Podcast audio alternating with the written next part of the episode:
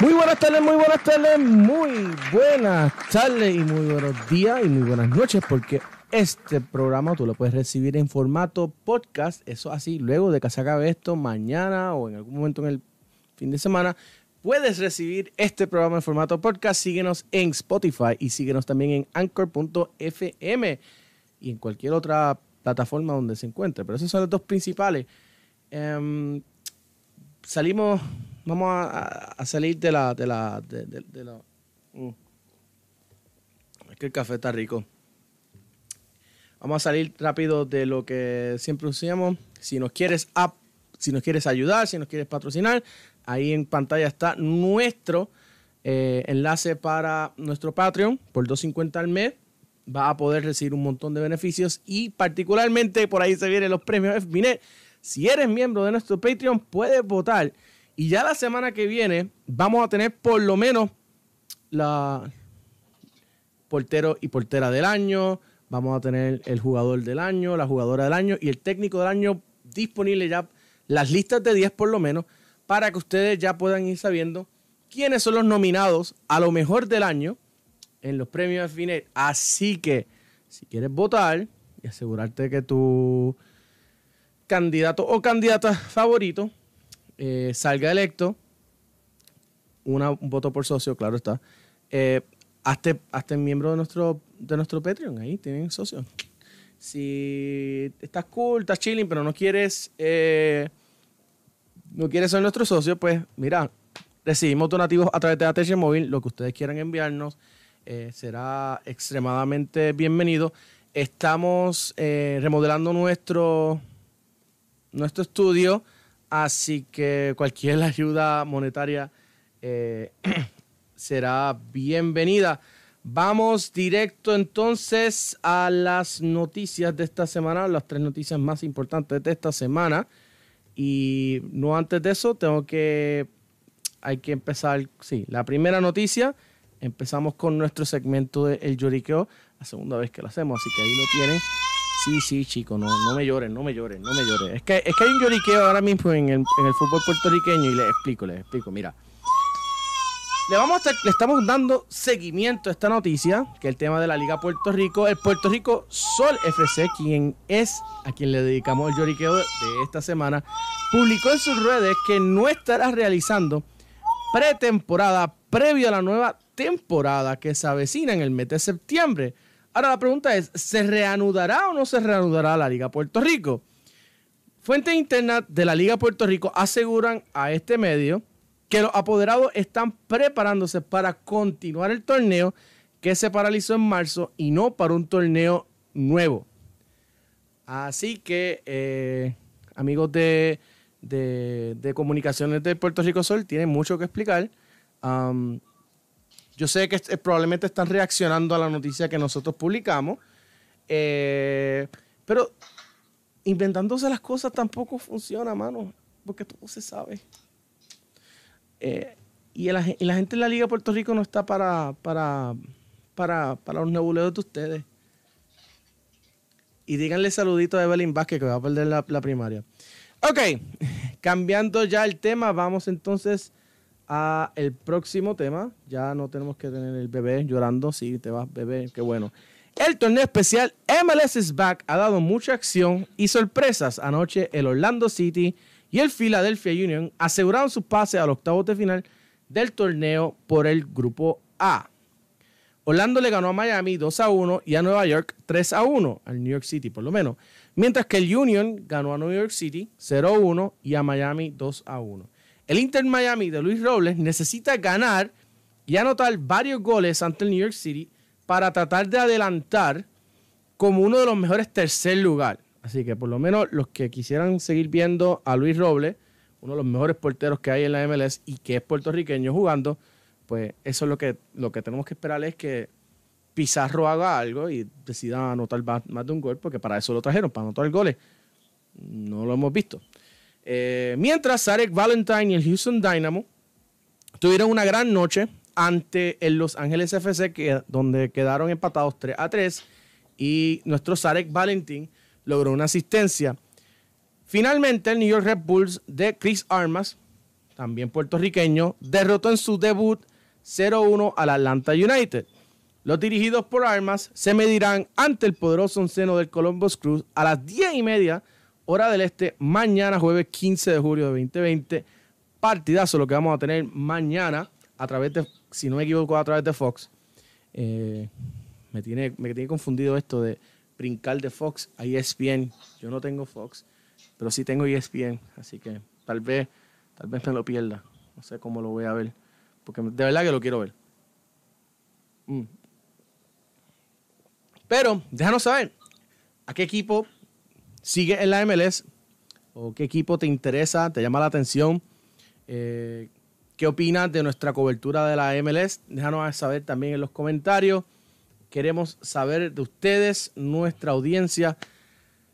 Y finalmente, mañana el Real Madrid se pudiera proclamar campeón de la Liga Santander de ganarle al Villarreal.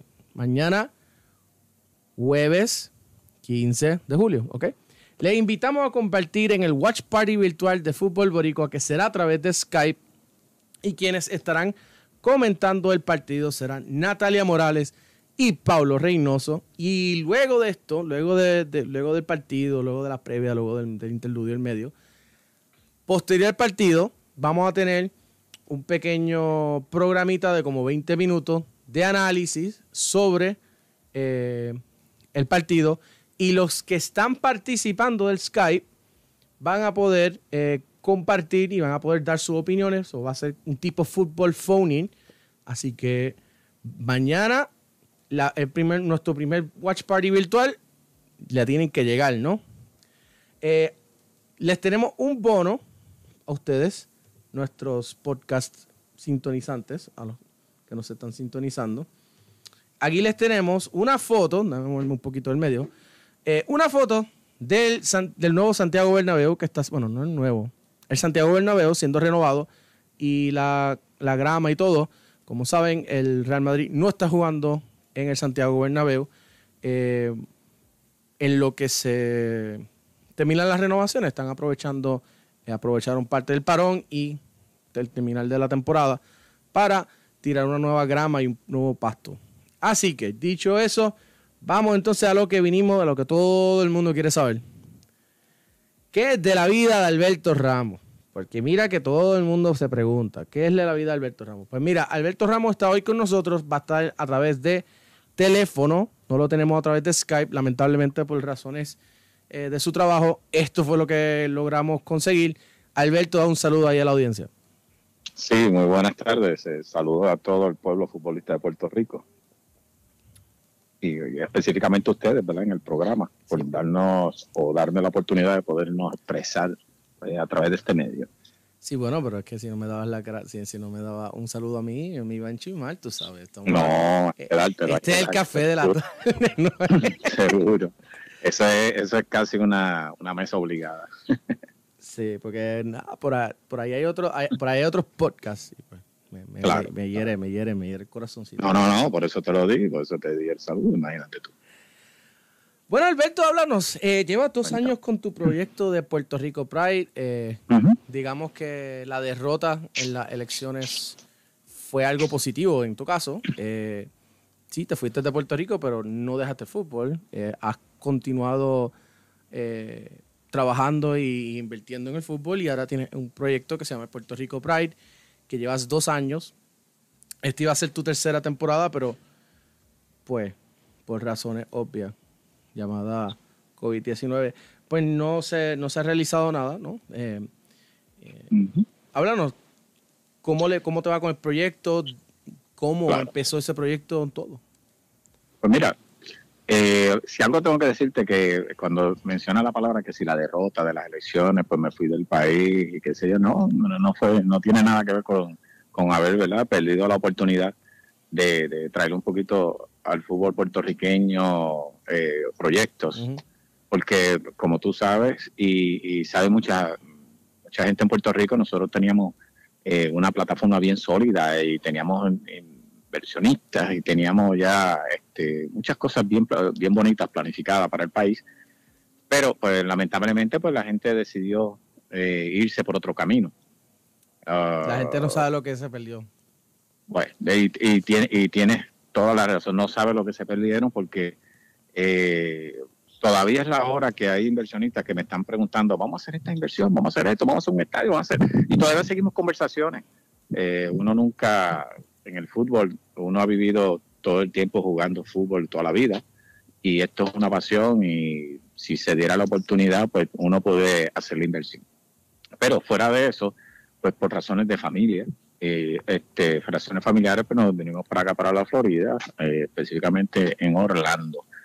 Y hicimos una pausa en muchas áreas de nuestras vidas, pero pues comenzamos acá a hacer otro tipo de trabajo. Eh, yo tenía ya una oficina por acá a nivel profesional y hemos seguido trabajando.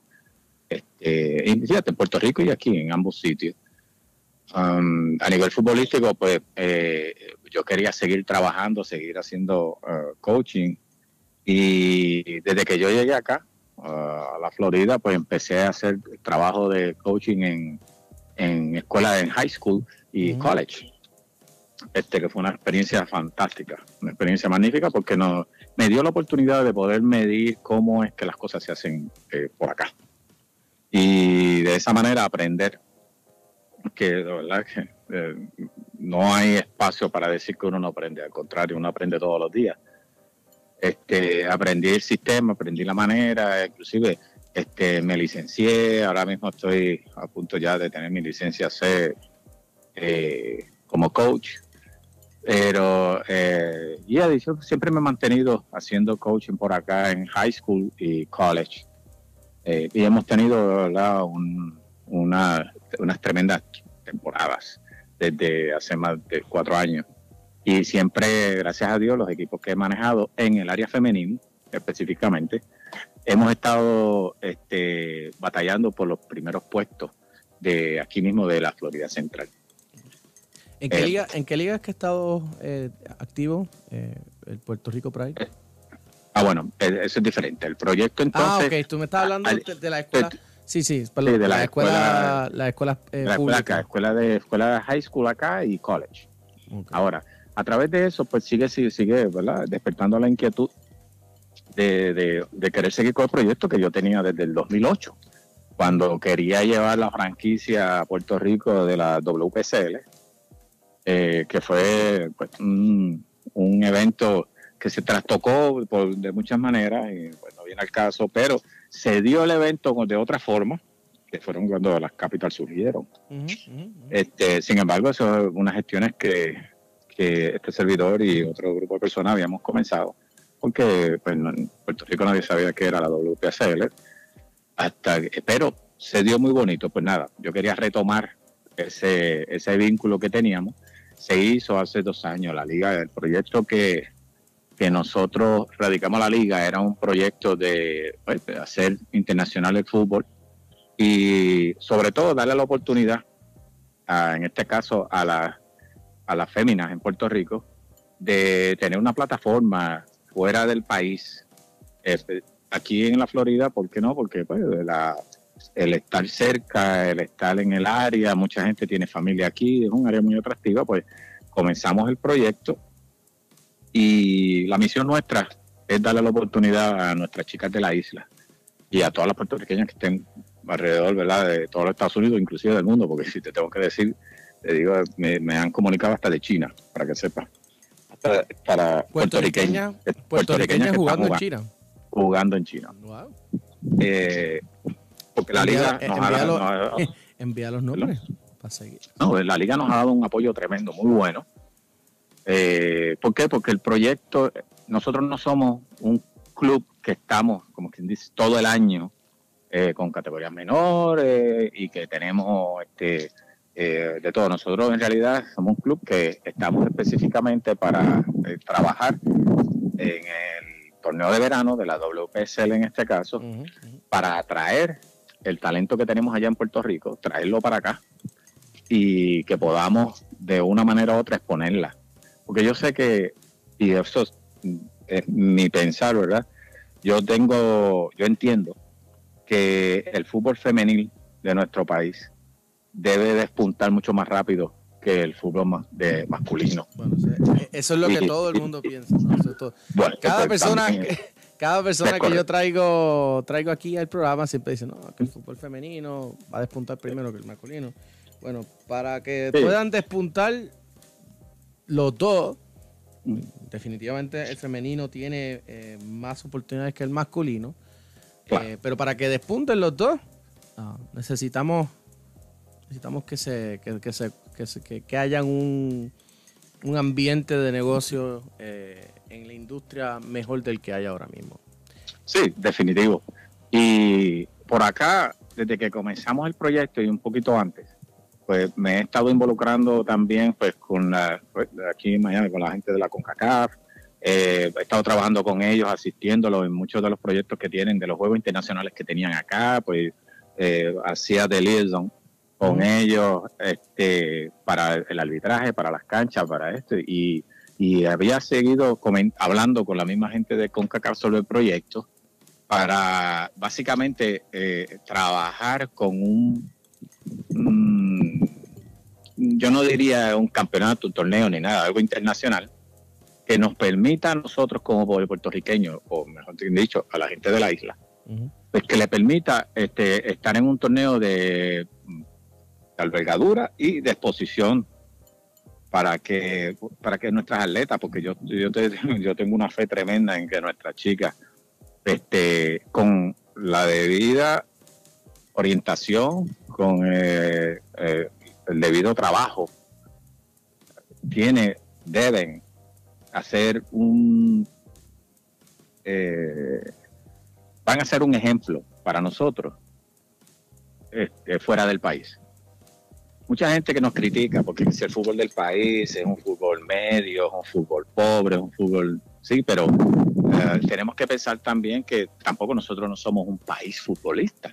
Y hemos estado corriendo detrás de todos estos eh, eh, países que de verdad eh, el fútbol es uno de sus principales deportes.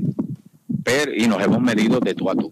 Yo específicamente, y tú sabes que en mi caso, yo pertenecí, gracias al Señor, pertenecí a la selección nacional de nuestro país desde el desde el 80 y del 79, 80. Sí, lo, que mucha gente, lo que mucha gente no sabe es que tú tú también, no, solamente participaste de las selecciones nacionales, sino que participaste de las selecciones nacionales en un momento bastante histórico. Oh, eh, sin, sin entrar en, mucho, en, ese tema mucho, porque como lo he dicho en, como lo he dicho en podcasts anteriores, no puedo entrar en, ese tema a fondo. Eh, debido a lo que es mi tema de, tesis y hasta que yo no presente pues no puedo dialogarlo. Um, pues eh, fuiste parte de la, de la selección del 93 que boicoteó. Um, de los jugadores que boicotearon la selección eh, en, respuesta pues al, al, despido de, de, de Víctor Hugo y de Víctor Hugo, de los entrenadores y todo ese todo, el, todo, ese todo ese Ese, mismo fue el baneo el, sí sí sí y y nada, pues yo soy parte de lo que produjo el país, como dentro de los jugadores ¿verdad? de alto rendimiento, como lo es como lo fue la, estar en la selección nacional y representarla por muchos años, muchos años. Y por eso es que me atrevo a decir que pues, me atrevo eh, a afirmar la, la, diferencia entre lo que era el fútbol en ese momento y lo que es ahora.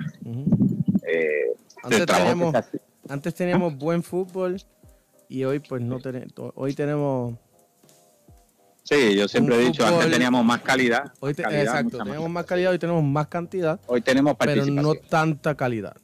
No, hoy lo que para mí, mi opinión muy personal y con todo respeto, ¿verdad? A los que, a los que han seguido trabajando en el país y, creen diferente. Eh, yo creo que tenemos, seguimos igual, antes había mucho, mucho, mucha, mucha calidad y Hoy lo que hay es poca calidad, pero mucha participación. Exacto. Lo cual es bueno. Lo que pasa es que a falta de verdad, de proyectos de verdad, con, como decimos en nuestra tierra, con eh, tres dedos en la frente, pues este eh, todo comienza, pero todo se derrumba. Entonces, pues eso, eso siempre ha sido así. Pero fuera de eso, fuera de verdad de, ese tema, este y siguiendo con lo que nos compete, lo que hemos estado haciendo acá. Por, por dos temporadas hemos, hemos estado con mucho esfuerzo, eh, esfuerzo privado, ¿verdad? Eh, en la WPCL, una liga bien competitiva, donde a esa liga todos los, todos los entrenadores de colegios y universidades de la Florida y fuera de la Florida eh, tratan de que sus jugadoras élite participen de ese torneo, que es un torneo de verano. Porque para más que se mantengan en forma, se mantengan jugando y cuando lleguen en agosto nuevamente, pues no lleguen con escasez, vamos a decirlo así, futbolístico. vamos, para que no lleguen como le pasó a los jugadores de, la MLS, que en la primera ronda lo que tenían era moho. así mismo es. Y esos primeros 45 minutos de todos esos partidos han sido bien difíciles de ver en muchos casos, porque tienen muy buen talento y tienen muy buen nivel, pero no pudieron realizar el amistoso, lo que hicieron eran prácticas, entonces eh, tenían moho. Mira, antes, de, antes de continuar, dos cositas. La primera, eh, les recuerdo, tenemos las mascarillas eh, de, fútbol boricua disponibles a la venta. Eh, mira qué lindas son. por si acaso, mírala ahí, mira qué lindas son. tenemos varias, tenemos tres variedades. Ya mismo estaremos añadiéndole algún, algunos diseños adicionales. Pero le exhortamos a que si quieren contribuir algo, nos pueden hacer de esa manera. Pueden pagarla a través de ATH Móvil y se les va a enviar su, eh, su, mascarilla eh, por, por, vía correo, así que no tienen que tener ningún tipo de contacto con nadie eh, directamente y podemos seguir practicando distanciamiento social. Y lo segundo es que tenemos aquí un, mensaje de, saludos que nos pidieron que dijera. Sergio Castro te manda saludos, Alberto. Ah, mi hermanito, de verdad que gracias y, he recibido igual. Saludos para él y que Dios me lo bendiga. Tremendo, tremendo ser humano. Bueno. Oye, Alberto, um, ¿cómo, le, ¿cómo ha estado el Pride en las últimas dos temporadas que han jugado? Pues mira, ah, nosotros el primer año comenzamos, y te tengo que ser bien honesto, nosotros no teníamos eh, muchas expectativas con respecto a la parte competitiva del club, del equipo. ¿Por qué? Porque nuestro interés era primero meterlo a una liga que sabíamos que era muy fuerte porque ya yo había visto. Eh, el año anterior había visto los equipos que estaban y había sabía cuál era mi competencia. Eh, sabía que los equipos estaban, no solo se reforzaban con jugadoras de otro nivel, de otros países, eh, sino que, el juego rápido y físico era evidente. Este, algo que siempre a nosotros nos carecemos nosotros en la isla de eso. Ah, y el primer año, para, para nuestra sorpresa, nosotros tuvimos una, una participación súper honorosa. Este, todos los coaches, todos los entrenadores de los demás equipos tenían algo que ver con nosotros, hablaban con nosotros para que sigamos el proyecto. Este, ¿Por qué? Porque, porque sabían que los niveles eran diferentes. Pero de nuestro equipo te puedo decir que de ahí salieron seis jugadoras pecadas, para que veas la diferencia seis jugadoras pecadas y esas seis jugadoras pecadas, tres de ellas son boricuas de acá de Estados Unidos. Y ese, esa fue nuestra misión. Nosotros estábamos contentísimos esa primera temporada. ¿Y esas tres eh, jugadoras, ¿y esas tres jugadoras eh, están en la selección nacional de Puerto Rico? No. Para que vean, para, que vean que hay jugadoras. Eh, lo que no hay es una federación haciendo su trabajo. Continuamos. y no creo que vamos, tranquilo, que esa es mi opinión, esa no es la tuya. Yo sé que, Seguro. Yo sé que tú no has dicho nada. El que lo dijo fui yo y, al que, al que odian ya a mí, así que pues ahí está la silla. Puquito, eh, Iván, ahí está la silla. Pueden venir cuando quieran. Y si no quieren venir, pueden a través de Skype. Pueden venir a, discutirme, a decirme un perro muerto, a decir todas a, decirme que soy un mentiroso, todo lo que ustedes quieran decir lo pueden decir. Eh, tienen la oportunidad. Yo siempre se la voy a dar y siempre lo voy a, tratar con respeto. Ustedes no se merecen respeto, pero se les va a respetar. Seguimos, seguimos. No, no, y, no solo eso, como dice, como dice un buen amigo nuestro, este, que cuando escribe habla con mucha razón y entendimiento. El que, el que no esté de acuerdo, pues que refute, ¿verdad? Exacto. Un saludito a Frankie, que, debe estar por ahí. debe estar por ahí, eso es así. Mira, eh, en nuestra segunda temporada, te digo, nos fue estupendamente bien. ¿Por qué? Porque ganamos la mitad de los juegos, la otra mitad no, pero sin embargo, los juegos que eh, en realidad perdimos los íbamos ganando nosotros. Empezamos toda la primera mitad, ahí nos dimos cuenta eh, la falta de nivel física que tenemos, con una capacidad técnica que siempre la hemos tenido, pero la dificultad de esto es que teníamos una primera mitad estupenda. Empezábamos cinco minutos la segunda mitad y ya a los diez minutos ya nos caíamos, porque nos caíamos físicamente y ahí pues o nos empataban los juegos o nos ganaban los juegos, ¿no? este, y para nosotros verlo desde ese punto de vista uh, fue buenísimo y para la misma jugadora. Eh, ¿Por qué? Porque ellas saben que pueden, que pueden. Claro, vuelvo y te digo, los niveles eh, físicos a los que se juega acá es totalmente distinto, demasiado rápido, demasiado fuerte. Eh, a la, es una manera diferente de jugar. No es que sea mejor o, peor, es que es una manera diferente de jugar que a mí me parece que nosotros debemos emular y debemos copiar el sistema que se utiliza por acá para poder tener mejor nivel en Puerto Rico de fútbol femenino y, mejores, y mejores jugadoras que puedan competir a nivel internacional. Que son pocas. Te pregunto, son pocas las que han estado. ¿tú, crees que Puerto Rico pueda tener un equipo profesional femenino um, jugando en una liga eh, estadounidense? Eh, tú me preguntas en este momento. Yo te pregunto si de aquí a cinco años. Puede un proceso de cinco años, vamos. Puede tenerlo, pero tiene que ser un proceso debidamente llevado. Y te estoy diciendo, yo no, yo soy del que pienso que la competencia local, un equipo como este compitiendo localmente, no va a sacar demasiado, eh, no le va a sacar demasiado provecho. Pero si tiene una competencia a nivel internacional, este, se puede hacer, mira, yo te, voy a ser bien honesto y te voy a tirar esto como primicia al aire para que sepas. Yo te aseguro a ti que si a este servidor nos permitiera eh, hacer una preselección boricua de las que están acá y la ponemos a jugar en muchos torneos que conozco a nivel eh, competitivo y que pudiéramos representar a Puerto Rico de, una manera como esa, el fútbol femenino este, de nuestro país se salta, te voy a explicar por qué. Porque así mismo le vamos a dar la oportunidad a nuestras atletas a que vean otro nivel de fútbol con boricuas, que vayan allá y poner en práctica eh, la fórmula, vamos a decirlo de esa manera, el, la receta para que tengan el nivel que yo creo que debemos tener. Por desgracia, este, eh, esto, ¿verdad? El fútbol es un negocio el fútbol se ha convertido en un negocio en todos sus ámbitos, hasta en el ámbito de reclutar. En el caso nuestro, nosotros estamos combatiendo eso.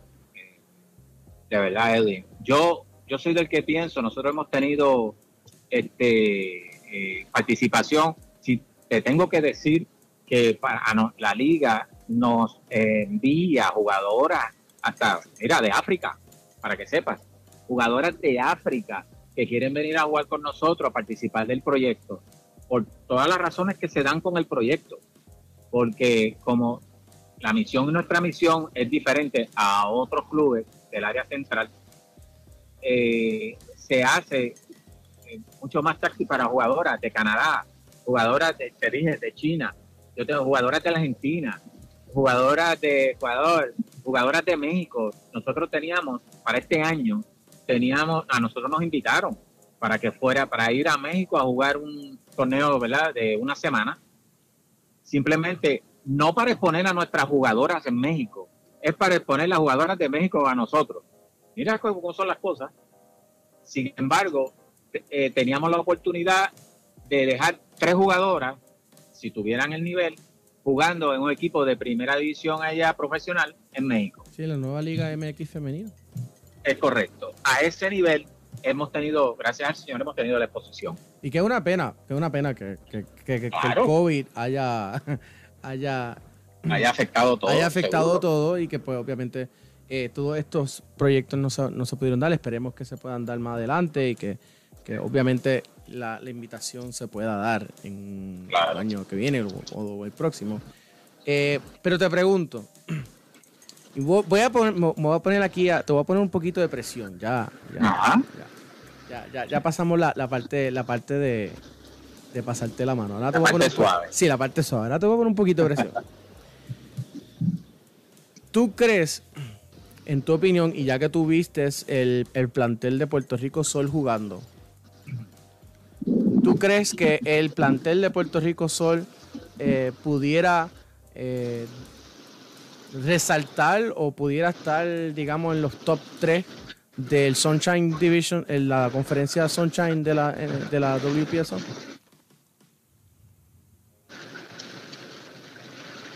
No. No, no te entendí, ¿qué? No, muy humilde. Podría ser. opinión, yo te puedo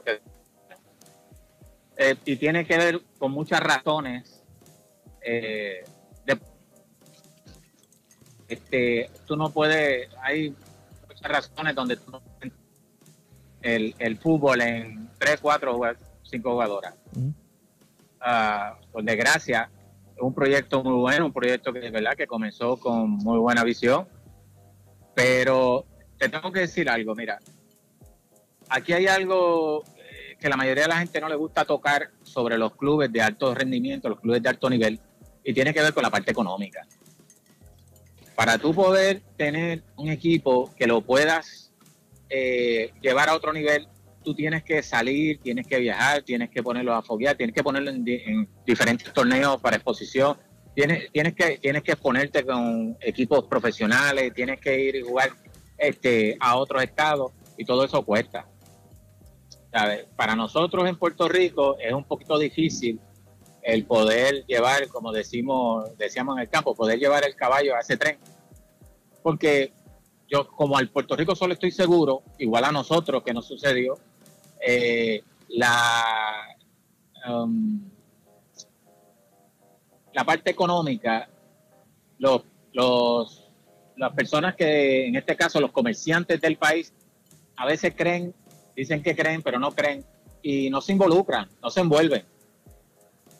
Ah, y esa, esa, esa otra parte, fuera de lo que, de lo que haya sido la parte competitiva, este, es bien importante para que un equipo llegue a donde tiene que llegar. Y por desgracia, en Puerto Rico dependemos mucho de lo que el gobierno en realidad puede aportar y pocas veces la parte privada. Yo, yo sí, eh, eh, si no más te acuerdas, uno de los equipos que llegó ¿sabes? Que nos dejó grande gloria fue el mismo Islanders. Este, pero hubo mucha inyección económica, millones de dólares. Y para poder llegar a donde está, conseguir jugadores de alto nivel, eh, puertorriqueños o no puertorriqueños, en este caso nosotros perseguimos a los puertorriqueños, y poderlos tener y mantener. Este, pero yo soy del que pienso de que si yo voy a hacer algo en mi isla o para Puerto Rico, yo te aseguro a ti que yo lo puedo hacer con puertorriqueñas y poniendo quizá alguna otra, en algunas posiciones clave, algunas otras personas. Este, sí, una, como eh, cinco o seis refuerzos. Eso es así, nada más. Y yo te aseguro a ti que nosotros podemos tener un equipo de primera, porque eh, no, es, que yo crea ciega en nuestra chica, es que las que las que están allá, que tienen capacidad, son muchas, no son pocas, son bastantes. Pero las que están acá, que no se conocen, que nadie las conoce, que son boricuas, que tienen familiares boricuas, que pueden representar una son, son muchas, son muchas. Y cuando oyen del proyecto, se nos comunican nosotros con, pero mira, ustedes, ustedes vamos a hacer un torneo, vamos a Puerto Rico, que dicho sea de paso, estamos empezando a planificar para el mes de quizás de noviembre, si nos permite, ¿verdad? Toda esta lo permite si esta situación nos lo permite, a finales de noviembre, eh, tratar de llevar un, torneo a nivel de intercambio deportivo a Puerto Rico para llevar el equipo del Puerto Rico Pride y llevar a los primeros cuatro equipos top de la Florida Central. Este, ya empezamos las conversaciones y se ven muy bien. Eh, como te dije, todo esto requiere primero de una organización estupenda, pero sobre todo de, de, dinero. De, dinero. De dinero. Entonces, eh, no culpo a ninguno de los equipos que, no haya, que haya empezado con un proyecto bueno como lo fue Puerto Rico Sol, que he oído muchas cosas buenas y he oído muchas cosas malas. pero sobre todo, pues es un proyecto que requiere de, para hacer un proyecto local al nivel que está, requiere también de mucha inyección económica. Y en Puerto Rico es bien difícil. Ahora, si nosotros hacemos quizá la movida al revés, este, podemos empezar a, dar fruto y tener participación internacional eh, y con un equipo que pueda representar en algunos torneos al país, te aseguro que podemos conseguir muchas cosas, porque por acá hay muchos empresarios que si ven lo que está pasando y saben que van a tener exposición internacional y exposición local, están dispuestos a, participar económicamente del proyecto. Pero este, eh, todo, toda esta situación también eh, a las cosas redes. Vamos a ver qué puede pasar este año, qué va a pasar y, quién de verdad se involucra y quién no, porque hay muchos comerciantes y muchos empresarios que en realidad se han movido hacia un lado por toda la situación que hay. Sí, no, la, la, situación económica, particularmente en la Florida, ahora mismo eh, está bien fuerte. O sea, em, ahora mismo Miami es el foco de la, de la, de la pandemia en los Estados Unidos y, y esperemos que pues eh, se puedan se pueda eso um, controlar, se pueda controlar y que, y que la gente pues empiece a, a seguir instrucciones y empiecen a usar eh, mascarillas y como les dije aquí tienen pueden comprarnos mascarillas a nosotros. Son bien bonitas tienen la bandera de Estados Unidos y la perdón, la bandera de Puerto Rico y nuestro logo y con unos, con unos colores bastante bonitos y atractivos Así que nada, pásense por el shop, ahí está en, la descripción está el enlace. Ok.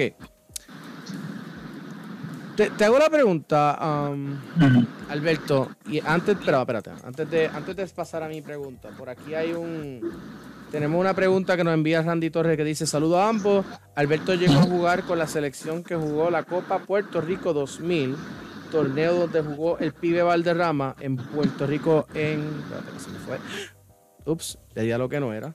Ups. Mala mía. Eh, vamos a estar por tratando de conectarnos ahí de nuevo. Sorry, le di el botón que no era. Este dice por aquí, al final era lo de eh, en Puerto Rico en el Sixto. ¿Tú llegaste a jugar en ese en ese Eso es correcto, en el Sixto okay. Ahí contestaba la pregunta entonces para Randy. Eh, Te pregunto entonces. Saludo a Randy Torres. sí, saludo a Randy. Mira, ¿qué, tú crees que le falta a nuestra selección, a, nuestras selecciones nacionales? Vamos, vamos a ir ya cambiando el tema, a pasar a, la parte de selecciones nacionales. ¿Por qué tú crees que, que, jugadores como, por ejemplo, um, Sarek Valentin y algunos otros que están activos en, equipos en Estados Unidos de la MLS, um, no los convocan o no o, o, si los convocan eh, pues prefieren no, no ir a nuestra selección. No, participar. Como es el caso de Luis Robles, por eso lo digo, porque Luis Robles tendríamos excelente portero, pero en su momento eh, optó por jugar por Estados Unidos. Sí. Sí, mira, eh, wow. Yo te voy a ser bien honesto y te, yo no creo, yo no creo que eso sea, soy como a veces eso. Desde el punto de vista federativo, pues, hay una escasez de poder mirar un poquito más allá de lo que se tiene en la mano. Yo creo que el fútbol nuestro, el fútbol de selecciones nacionales, debería de estar en otro nivel, por lo que te he comentado ahí, mucho. En el caso masculino, mucho más jugadores eh, puertorriqueños que están participando acá activamente. Mira, en una de las escuelas que yo eh, eh, fui coach el año pasado, el equipo de varones tenía siete puertorriqueños jugando en el varsity. De los siete puertorriqueños jugando en el varsity, los siete, no, no me te, aseguro y no me, no me equivoco, los siete te hacen la selección nacional del país. En high school, te estoy hablando de high school, eh, yo, yo, y voy a hacer, voy a hacer un llamado público. Yo me pongo al servicio de, la, de nuestra federación de que si necesitaran de este lado de acá alguien que los ayude para poder ¿verdad? identificar talento eh, o hacer algún tipo de, proyecto de este lado, yo estoy en la mejor disposición de poderlos ayudar porque pues, en mi país y en mi federación. Este, y lo he dicho en muchos casos, nosotros acá podemos hacer dos equipos de puertorriqueños nada más y los podemos eh, competir en un área en particular nada más, los podemos competir. Pero, Edwin, el, el, tener una organización económica que de verdad tenga la capacidad de poder mover a los jugadores eh, de un lado a otro, poder ayudarlos, es bien importante. Nuestra federación siempre ha carecido de, ¿verdad? de la parte económica por muchas razones. Eh, porque no se han dado los proyectos, hay mucha gente que no creía o no cree, o no había el dinero. Hoy día, hoy día, independientemente de que el dinero no tenga un destino para de selecciones nacionales, hoy día yo creo hay tres veces, cuatro veces más dinero de lo que había en el tiempo de nuestro papirín, ah, por decirte algo. Bendito. Eh, hay cinco veces más dinero ahora mismo en la, en la federación y las selecciones durante no quiero entrar mucho en este tema nuevamente, lo que ya te dije, pero ya que lo traíste tú, no lo traje yo. Ah, en aquel momento se hacía mucho más con menos. Ahí lo veo. Ah, pues, por supuesto. Eh, y estábamos mucho mejor eh, Estábamos mucho mejor rankeados, teníamos un equipo eh, de verdad que había que decirle, usted tenga. Mira, en el 80 tuve la participación, tuve una de ir a, una eliminatoria de CONCACAF.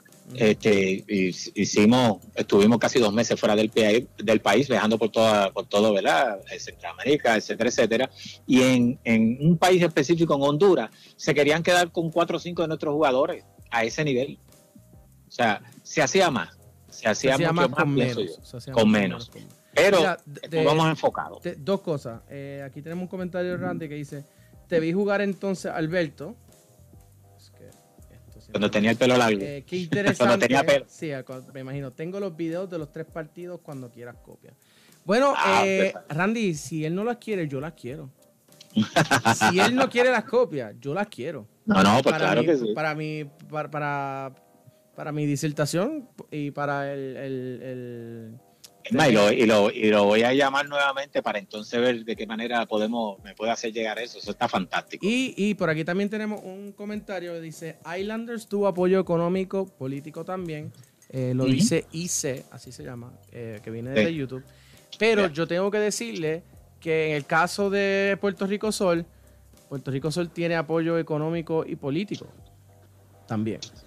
No, y. Tienen, tienen a, la, a, la, senadora Evelyn Vázquez que va a perder su primaria. Claro. Este, y, de, y luego que ella pierda su primaria, olvídate, va, va, a pasar exactamente lo mismo que pasó en los Puerto Rico Islanders. El problema es la política.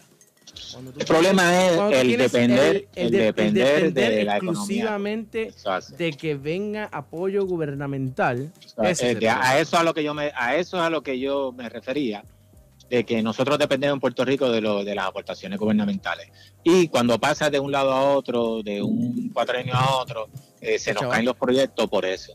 Por eso es que tenemos que tener eh, la parte la parte verdad eh, gubernamental la, tenemos que tener como base, pero en realidad nosotros tenemos que tratar de coquetear con estos empresarios que sabemos que pueden aportar al fútbol. te digo, tenemos que darle otro tipo de plataforma para o involucrarlo de una manera diferente, hacerlos partícipes de lo que se está haciendo, darle un profit sharing de lo que haya este, en el club. O sea, hay, otra forma que yo espero que podamos con el, con el Puerto Rico Pride, podamos ponerla a trabajar y yo sé, yo me seguro que algo bueno vamos a sacar si, si, si tratamos esta otra fórmula que nosotros hemos tratado acá en los Estados Unidos y que nos ha dado resultados. Eh, y como te digo, para el bien del Puerto Rico, de, del Puerto Rico que hemos visto, eh, futbolísticamente hablando, yo espero que nosotros podamos aportar un poquito, ayudar en algo, eh, a que nuestras chicas puedan tener un lugar, que puedan venir aquí, exponerla en las universidades, ponerla en los colegios, puedan estudiar, cojan su beca, porque ya que son atletas, son futbolistas, utilicen esa, eh, eh, ¿verdad? Ese skill que tienen como deportistas. Pero ven acá, ¿por qué, siempre nos estamos enfocando en las becas? ¿Por qué no podemos tal vez aspirar a que el Puerto Rico Pride sea una, un trampolín a algún, por ejemplo, el Orlando Pride? O algún, o algún equipo de la National Women's Soccer League. Pues claro que sí, ¿por qué no? O sea, esto vuelvo y te digo, todo, cuando tú vienes a ver el equal sign es dólares y centavos. Pero este se puede lograr. Se puede lograr con un proyecto en conjunto. Yo soy del que pienso que nosotros en Puerto Rico no, no debemos dejar este tipo de proyectos como es el nuestro solo. O sea, cuando te digo este tipo de proyectos solo es que debemos de adoptarlo como si fuera un proyecto de país. Mira, el Puerto Rico Pride es un proyecto nuestro y que todos los equipos digan lo mismo. Por ejemplo, si yo le pido jugadoras prestadas a algún club, el club diga no, tú sabes, se siente orgulloso de, poder aportar al desarrollo del Puerto Rico Pride en Estados Unidos. Que pueda decir, sí, caramba, mira, aquí la tienes. Eh, que digo, ha sido así hasta ahora, nadie se ha negado nunca a darnos ninguna de las jugadoras que estamos, pero a lo que me refiero es que se sientan parte de este desarrollo, se sientan parte de este proyecto y que aporten y me llamen. Mira, Alberto, yo tengo eh, dos chicas que pueden ir para allá. Mira, Alberto, yo tengo un empresario que quiere aportar ese proyecto, pues vamos a darle para adelante a esto. Eh, que me llamen, que me digan, eh, mira, hay un torneo en tal sitio y yo tengo un auspiciador que va a auspiciar ese torneo para llevar a las chicas de aquí con el nombre Puerto Rico para y vamos para allá a participar. Y ese tipo de que se involucren dentro del proyecto quien, quien de verdad pueda hacerlo, porque como te digo, para mí esto es un proyecto de país, esto no es un proyecto ni mío ni de nadie. Eh, yo ojalá y pudiera yo involucrar a muchos de los eh, entrenadores del país, a muchos de los empresarios del país y que se involucraran en esto directamente y que pudieran brincar el charco, volver para atrás con eh, resultados buenísimos y que podamos decir, mira, esto es un proyecto de todos. Cuando las chicas vinieron aquí inicialmente, así mismo yo conversaba con ellos, se les decía, esto no se queda aquí, ustedes son el ejemplo de esas otras chiquitas que muchas de, algunas, muchas de ellas son boricuas, otras no, pero pueden ver que ustedes, nosotros tuvimos cinco de nuestra selección nacional el primer, eh, nuestra primera temporada.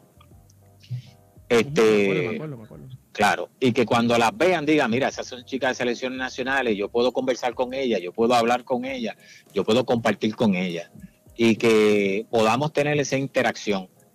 A lo mejor no es lo más eh, eh, élite del mundo, pero oye, siguen siendo nuestras, nuestras eh, chicas de nuestra selección nacional y tienen mi respeto.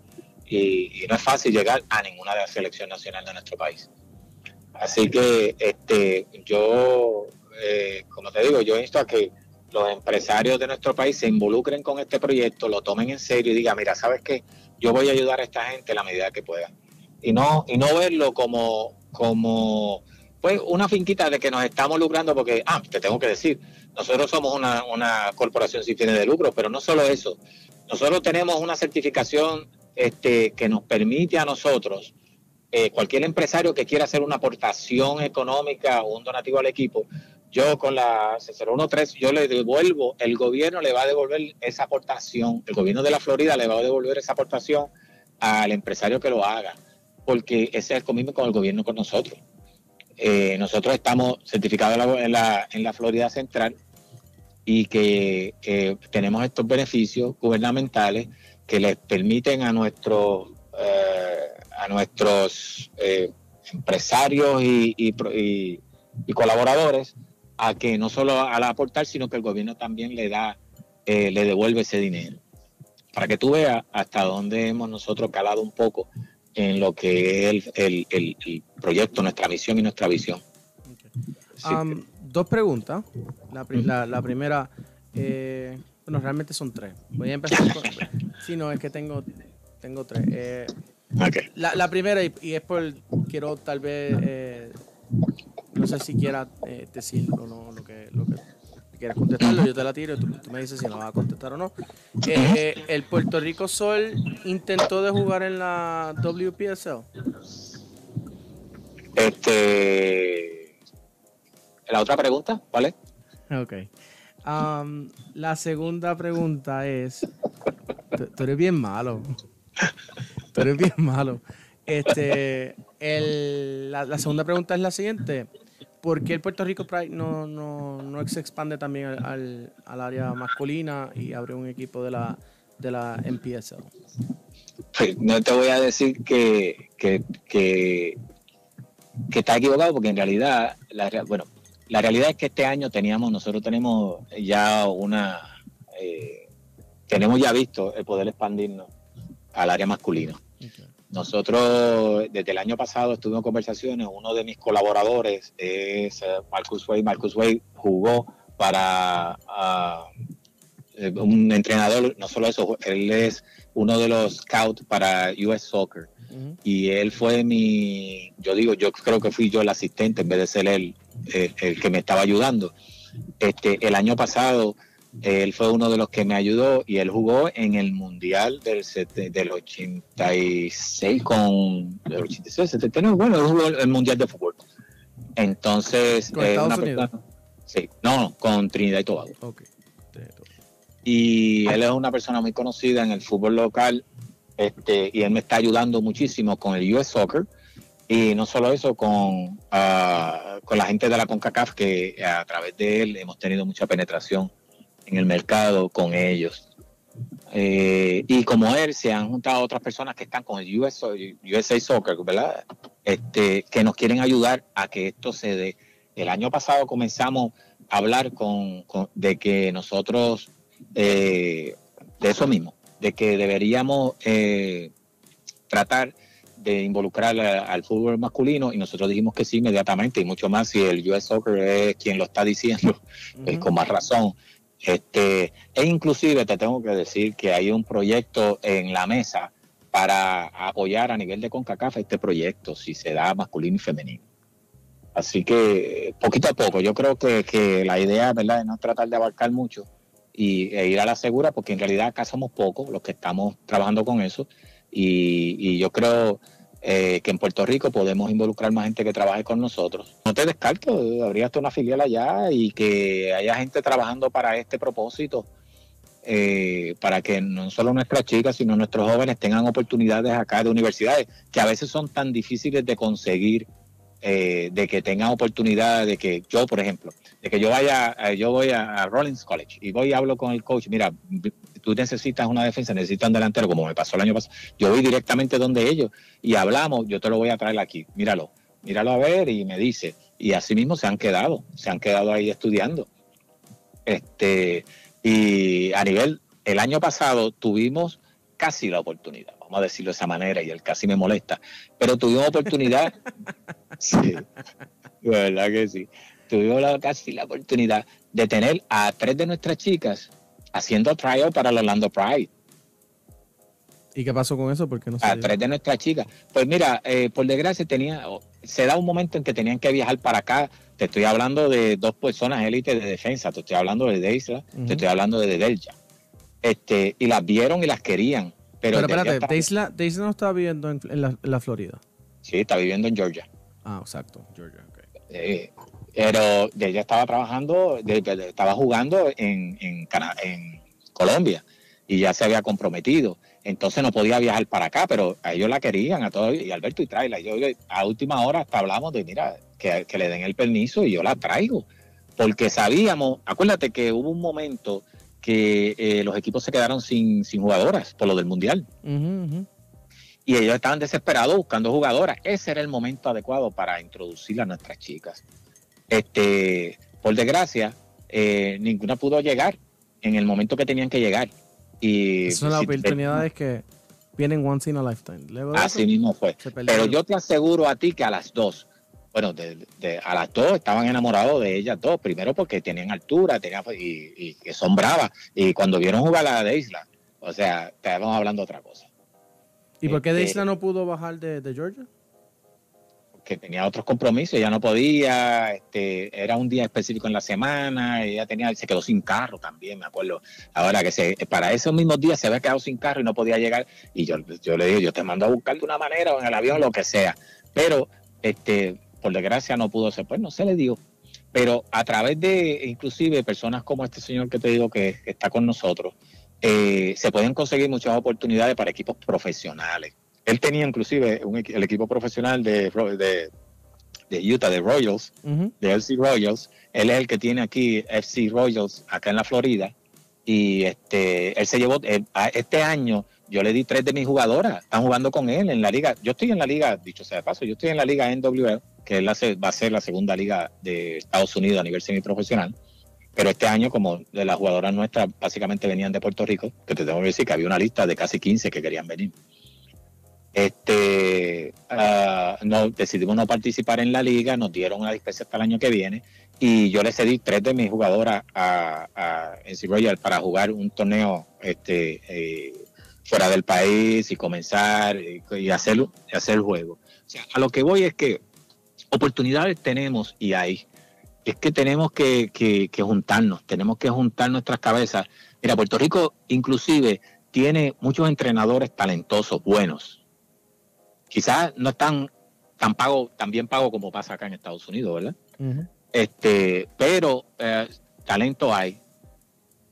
Yo creo que si nosotros a nivel de selecciones nacionales dejamos todo esta, eh, este paño de, quítate tú para ponerme yo y juntamos las cabezas de verdad y hay una persona que pueda juntarlos a muchos de los entrenadores del país y delegar cierto tipo de trabajo en particular, podemos tener una, una selección muy buena. Pero esto no puede ser el trabajo de una persona, un entrenador que vaya este, y escoja la y y, le, le mencionan cuatro o cinco jugadoras, no ve, tiene alguien que va, que las escogen por, por, no sé, por otras razones y no deportivas.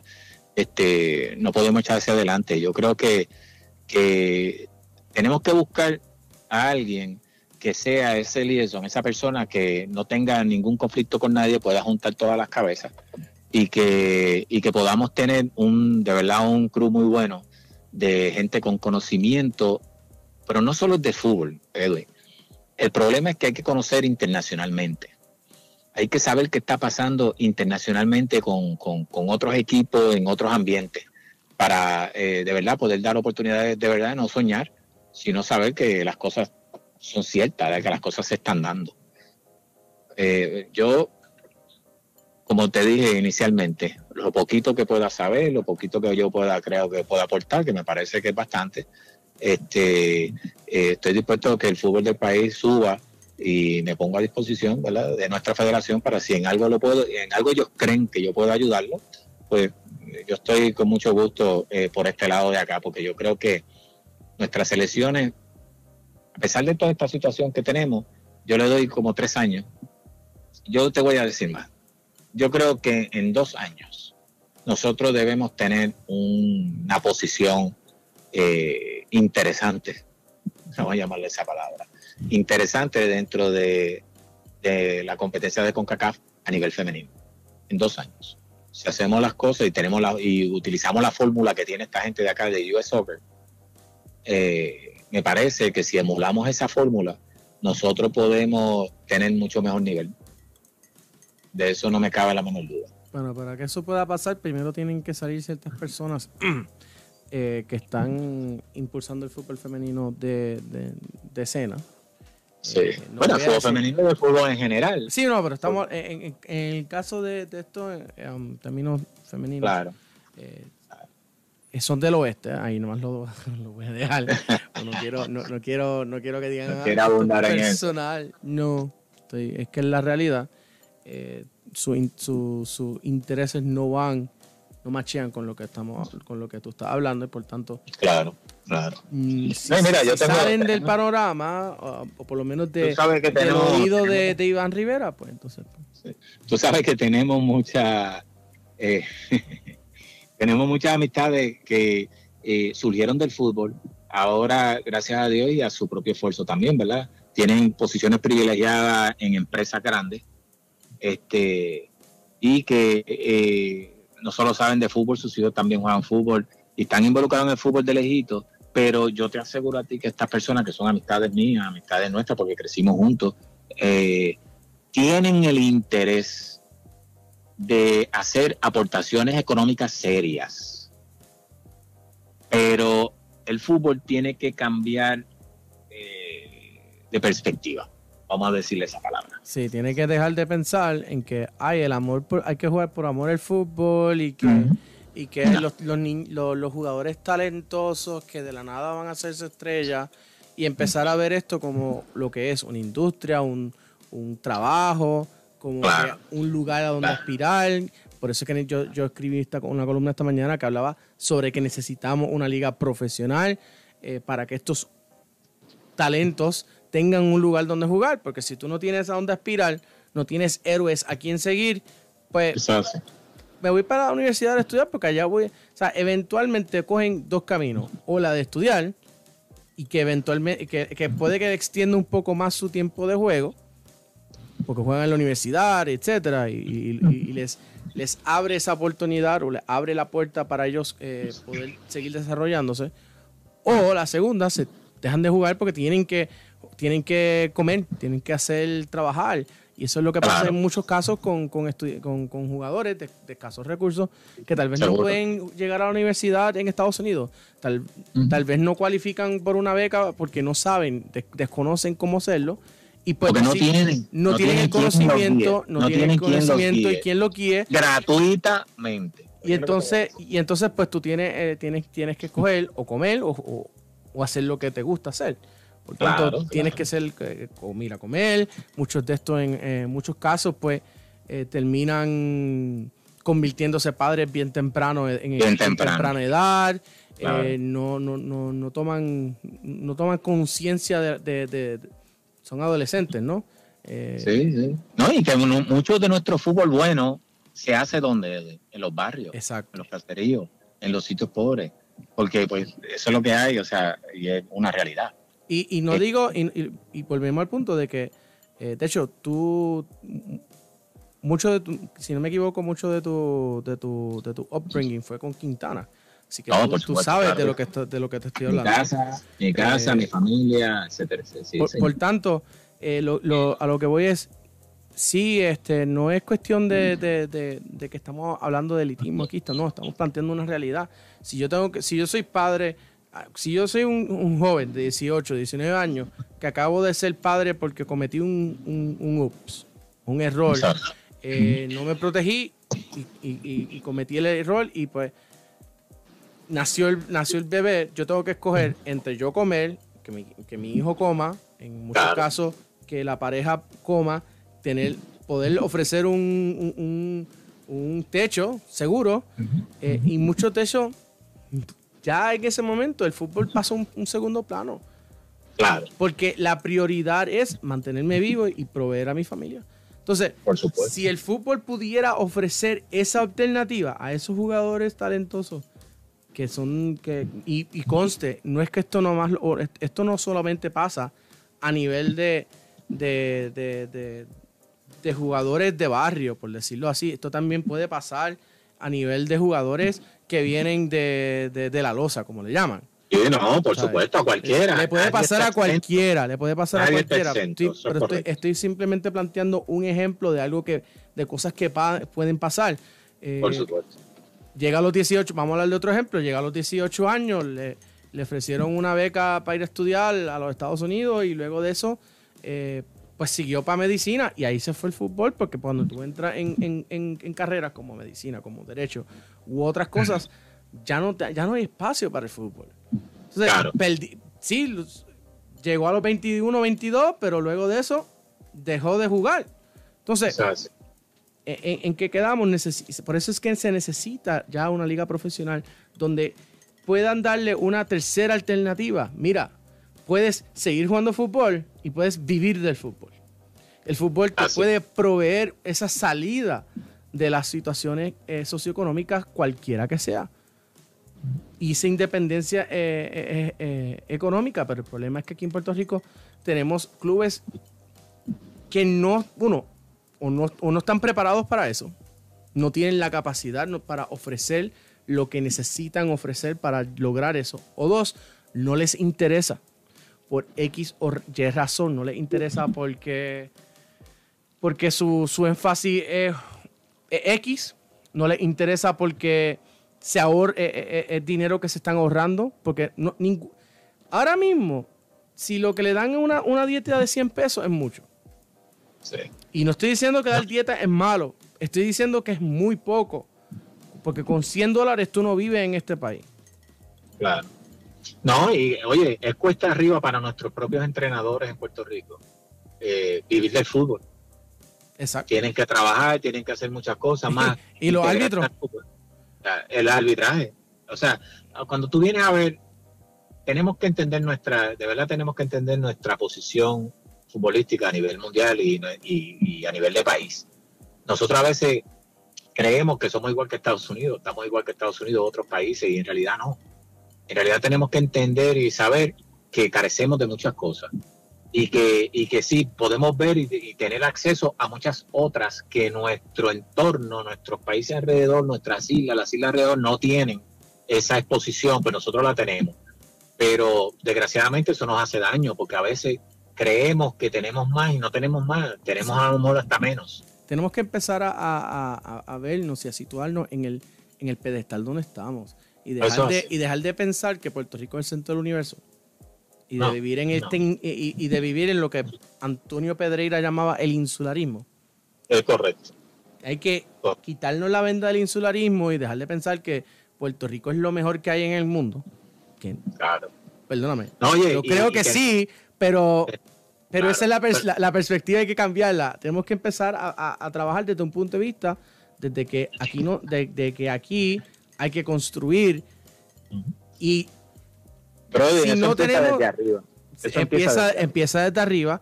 Y empieza desde nuestra, nuestra federación, por ejemplo. Y, perdóname que, que, que, que, te, diga esto, pero yo creo que aquí mucha gente nunca, cuando José Ralta padre estaba vivo, nunca entendieron a lo que él se refería con la pirámide invertida.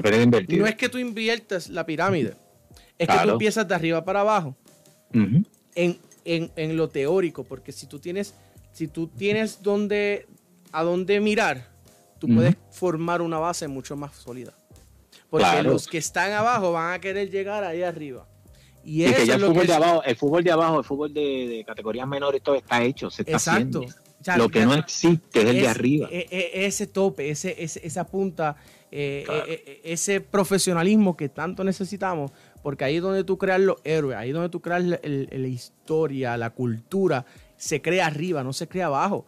Porque, ¿qué, porque, ¿qué pasa? Por ejemplo, el, el, tú vas ahora mismo y tú tienes muchos tú vas a un domingo o un sábado cuando no haya COVID y vas a ver miles de personas yendo ahí. Qué bueno, pero después de que esos niños se gradúan, mientras van pasando y mientras más grandes se van poniendo, más va, más más va bajando la, asistencia. ¿Por qué? Porque los padres ya no van ya entonces es, el, jugador o la jugadora con su novio o su novia eh, y los amigos cercanos y más nada. yo, te, yo te voy a hacer una pregunta. mientras, más, mientras más arriba vas, ¿por qué? Porque no se ha desarrollado el tope. Porque cuando estaban los Puerto Rico Islanders, cuando tú tenías a un River Plate, cuando tú tenías un Sevilla, cuando tú tenías a un Leones FC Ponce, eh, tenías una, una Academia Quintana, eh, reforzada. Reforzada cuando, o sea, cuando tú tenías todos estos equipos profesionales jugando, que al FC, el Mayagüez FC, ese, equipo, el San Juan, el Atlético San Juan que traía excelentes jugadores y, creo que en algunas temporadas el, el, el Guaynabo Fluminense. Cuando tú tenías estos, estos equipos profesionales eh, como lugar a donde, a donde aspirar, tú, ibas creando la cultura, tú la veías. Los Puerto Rico Islanders en, su momento metían 6, 7 mil personas. El River Plate de Puerto Rico, River Plate Ponce, en su momento en, metía 2 mil, 3 mil personas también en el Paquito Montaner. Claro. Por tanto, se puede hacer, se puede hacer lo, que, necesitamos. Este proyecto, este proyecto de Island comenzó en el 94. Yo tuve la dicha de pertenecer a ese proyecto inicial.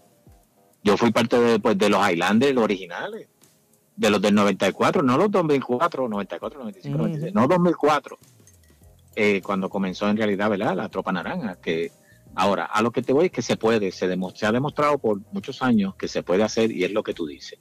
La realidad es que eh, debemos hay que sentarse y empezar a hacer un estudio con, con una conciencia tremenda de qué es lo que le conviene y qué es lo que hay que hacer para Puerto Rico. Y después ponerlo en práctica. No empezar a apagar fuego. no ser este administrador de bomberos. No ser reaccionario, sino ser proactivo. Es, correcto.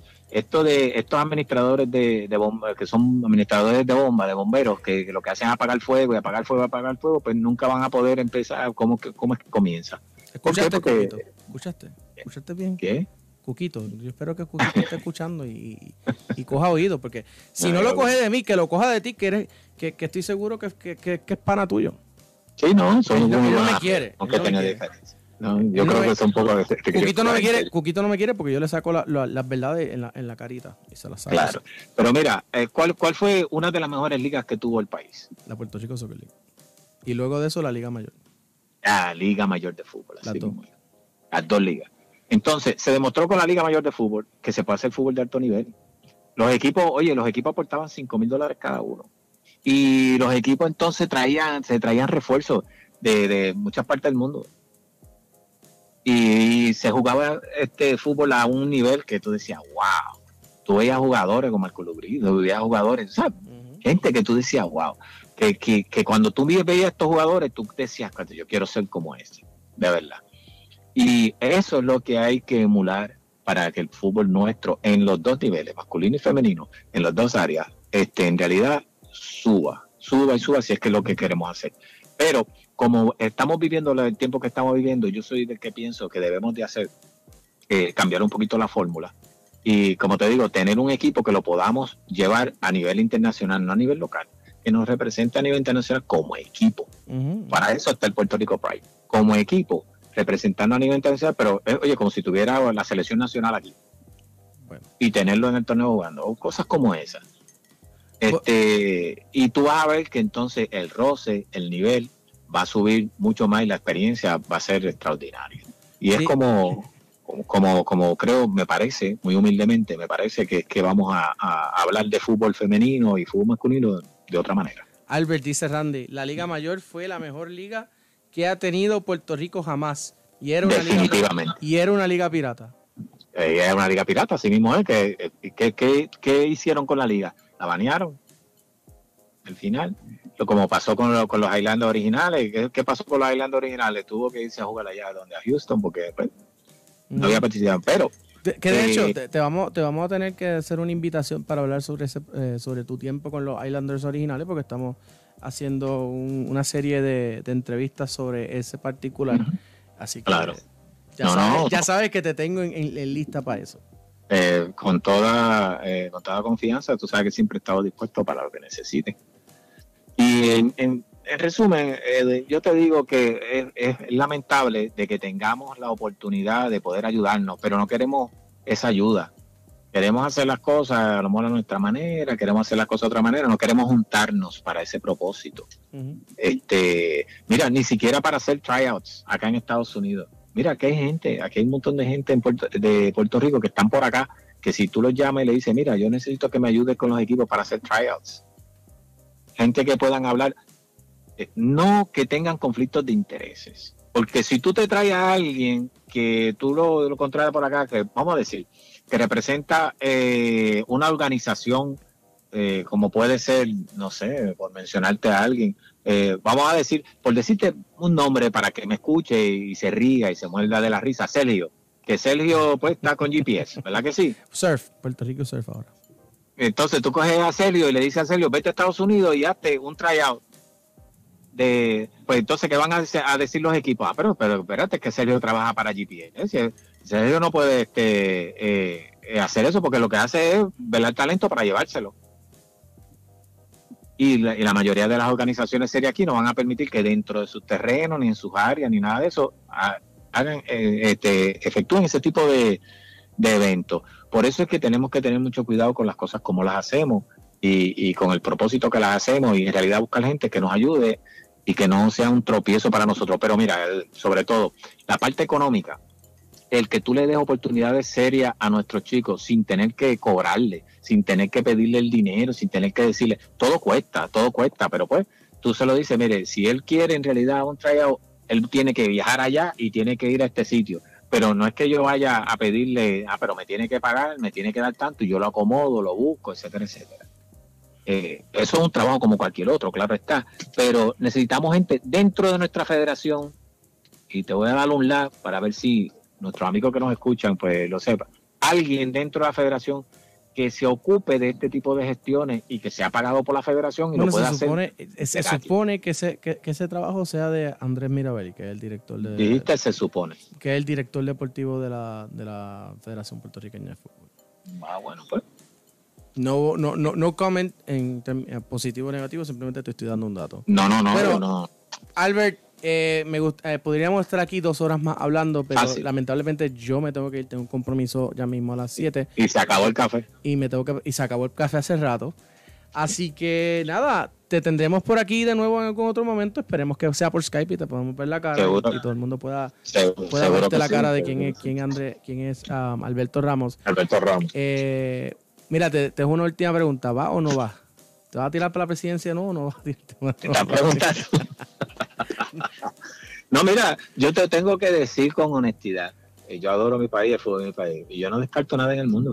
Lo que uno, lo que uno tiene que ver es que, pues, mira, en las últimas oportunidades fueron oportunidades muy serias, fueron oportunidades que hasta el mismo día de las elecciones nosotros contábamos con que las cosas fueran a nuestro favor, y de eso sabes tú, que tú sabes que, que estaba todo ya trabajado, de, y al final eh, la intervención de, algunas de algunos poderes políticos y algún otro eh, eh, empresario político, pues hicieron más presión haciendo promesas y, no se dio. Esa, es mi manera de pensar sobre lo que sucedió.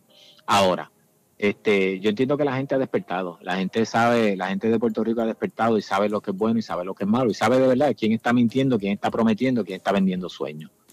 Y yo creo que en estos últimos, estas últimas tres elecciones, eh, la gente sabe, la gente entiende de que tiene que haber otro tipo de, proyecto, tiene que haber otra, otra, otra visión.